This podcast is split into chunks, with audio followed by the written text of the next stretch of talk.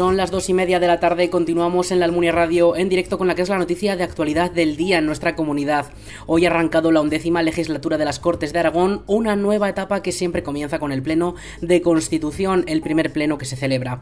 Esta sesión ha servido para que todos los diputados electos juren o prometan su cargo y para votar la nueva presidencia de la Cámara, que finalmente será para la diputada de Vox, Marta Fernández, tras el pacto con el PP, anunciado la misma mañana del evento. Los populares avanzan así en la negociación con el partido de extrema derecha para permitir la investidura de su líder Jorge Azcón como nuevo presidente de Aragón. PP y PSOE se han repartido las dos vicepresidencias y secretarías de la nueva mesa de las Cortes.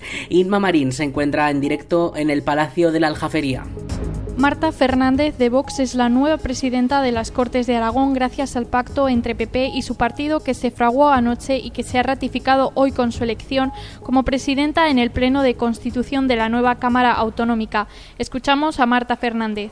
Ser presidente de las Cortes de Aragón es uno de los mayores retos y responsabilidades que puede tener un representante político y por ello les pido paciencia y colaboración para el buen funcionamiento de esta institución. Las Cortes de Aragón, en esta undécima legislatura, deben de seguir siendo la casa de todos los aragoneses que tendrán voz a, a través de todos los diputados aquí presentes.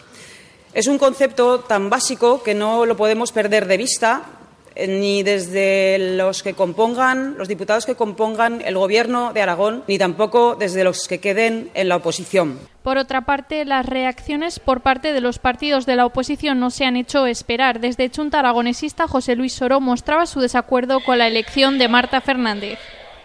Pobre Aragón, los aragoneses y las aragonesas no nos merecemos esto, no nos merecemos el espectáculo lamentable, chabacano que hemos vivido en las últimas horas, que vimos ayer por la tarde-noche y que se ha consumado en el día de hoy. Estamos hablando de algo muy serio. Estamos hablando de las Cortes de Aragón, del Parlamento aragonés, la principal institución de Aragón. Aquí es donde se representa al conjunto del pueblo aragonés y desde luego no se merece esta institución que se haya frivolizado, que se haya banalizado por el Partido Popular y por Vox como se ha hecho en las últimas horas. Lo lamento eh, de verdad como aragonés lo que lo que hemos lo que hemos vivido. Algo en lo que también coincidía Maite Pérez desde el Partido Socialista. Hemos asistido a una constatación en lo formal, diría yo, a una, a una constatación de un acuerdo soterrado de un acuerdo soterrado que al Partido Popular parece avergonzarle y asistimos ayer a ese esperpento, a ese sainete en el que se había llegado a un acuerdo, eh, unos lo publicitaban orgullosos y otros lo ocultaban o lo desmentían o no querían confirmarlo.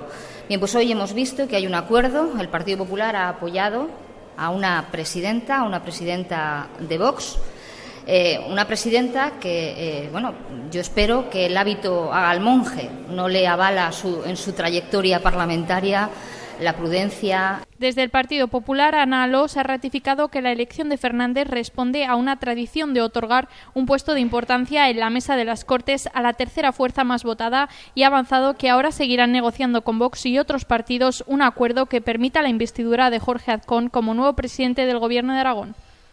Lo que han avalado los aragoneses ha sido una mayoría de cambio y esa mayoría de cambio es lo que se refleja en esta mesa, en la composición de la mesa de las Cortes.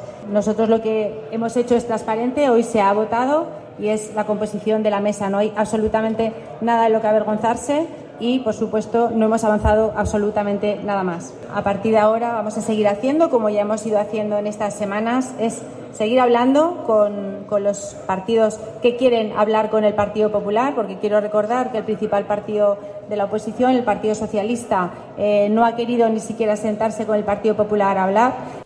A partir de hoy, el estatuto establece un plazo de dos meses para la consecución de la investidura del nuevo presidente de Aragón. Si no fuera posible, se convocarían de nuevo elecciones en la comunidad. Muchas gracias, Inma. Es todo por el momento. Seguiremos muy pendientes de estas negociaciones y de esa constitución del Gobierno de Aragón prevista para las próximas semanas. Ya saben que pueden encontrar la información actualizada al minuto en nuestra web laalmuniaradio.es.